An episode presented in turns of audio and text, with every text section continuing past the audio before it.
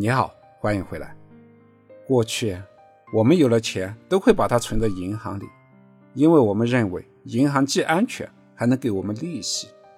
在投资理财上，想要获得比银行的定期存款更高一点的利息，一般都会去买国债，因为国债既保本又保息。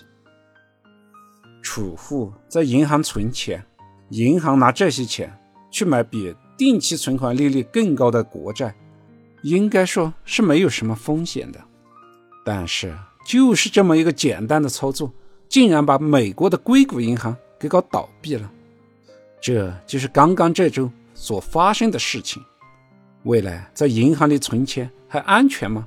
买国债还放心吗？这一期我们就记住硅谷银行倒闭的这个事件，来聊聊债券投资的事儿。首先来看一下债券的分类。债券的本质就是发行人的一个借条，如果是国家发行的，就是国债；金融机构发行的就叫金融债；地方城投、地方政府发行的就叫做城投债或者地方政府债；有公司发行的叫公司债。投资人购买了这些发行人发出的借条之后，到期能不能收回本金加利息？这个就要看发行人的信用级别。从发行人来看，信用级别最高的自然是国债，只要国家不破产，到期都可以还本付息。信用级别从高到低的排序依次是：国债、金融债、地方债、城投债、公司债。按理说，债券最大的风险就是发行人的信用级别。信用级别差或者信用等级下降了，就有可能到期连本金都收不回来。就像去年的各种房地产债，好多到期都没办法收回本金。虽然这次硅谷银行所购买的债券是国债，等级最高的，但最后还是倒闭了。所以，我们就需要来聊清楚第二个问题：债券投资的收益来源。债券投资的收益。来自于两个方面，第一个是利息收入，第二个是资本利得。利息收入是在债券发行时就会明确的记在票面上，每年或者到期会给多少利息。利息的高低是依据发行时银行的利率来决定的。一般来说，和银行存款一样，债券的到期时间越长，发行方所要支付的利率就会越高。但是，持有的债券如果没到期就想赎回的话，就得到资本市场上去交易。这时候，可能银行的利率水平已经发生了变化，所以在资本市场上去交易的时候，会有一定的价格波动。这个就是资本利得。在两三年前，硅谷银行拿到储户存款的时候，美国的利率还比较低，当时的利息。也就百分之零点五左右，五年期国债也就百分之一点五不到的利率。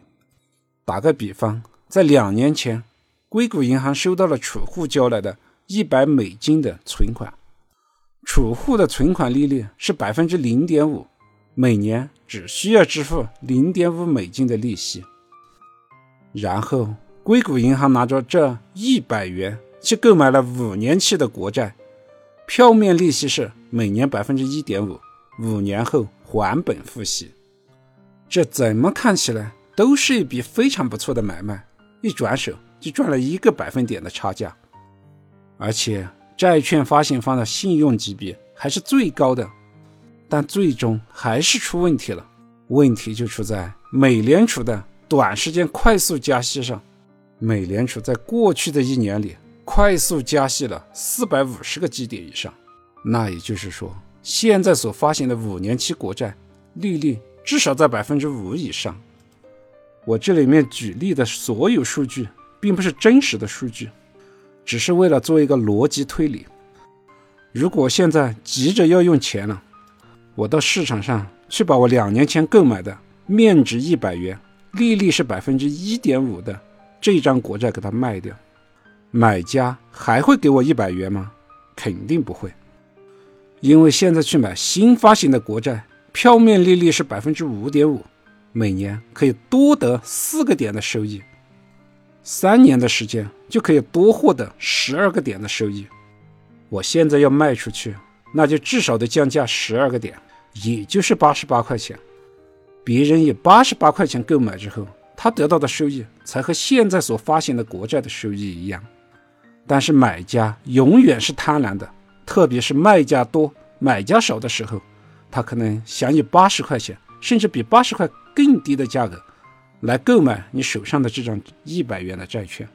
虽然说国债到期是保本保收益的，但是现在还没到期，必须得卖出的话，就会造成至少百分之二十的损失。这部分损失就是债券投资的第二部分收益——资本利得。这次硅谷银行的破产就是这样发生的。各种创投公司在硅谷银行存的是活期存款，但是银行把这部分钱买成了久期比较长的国债。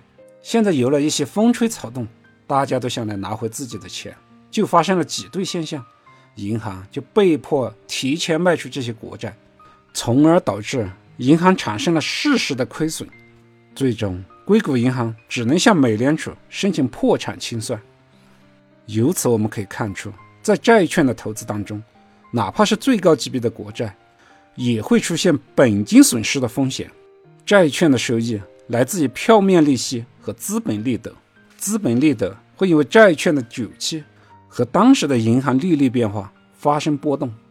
如果购买的是债券基金，债券基金的收益更多的来自于资本利得。所以，如果未来银行的利息会下降，债券基金的收益就会上升。如果未来银行的利息会上升，债券基金的收益就会下降。债券基金的收益和银行利息是一个反向的关系。感谢你的聆听，欢迎订阅、评论、投月票。顺思财宝，下期再见。